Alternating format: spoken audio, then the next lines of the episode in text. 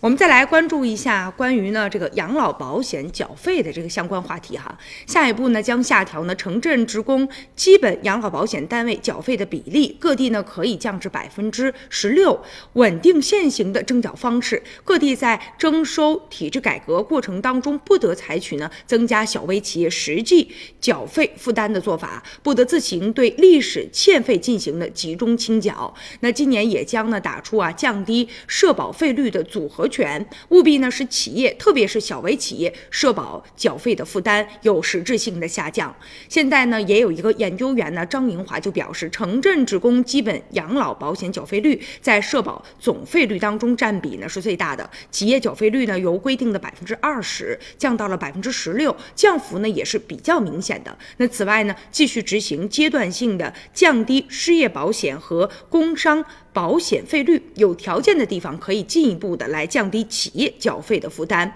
无疑呢有助于来降低用工成本，这是一个非常利好的举措。为了降低呢企业社保负担，激活企业活力，这几年呢确实也采取了多种措施，并且呢努力将它落到了实处，从百分之二十到百分之十九，再到百分之十六，下调了几个百分点，对应的企业的社保缴费呢减负的效果呢就会尤为可。期了，那对于很多的民营企业来说呢，用人成本呃，曾经也是这个比较占大头的一部分支出。那如果说能够适当的进行降低的话，对于他们未来的发展也是啊非常有利的。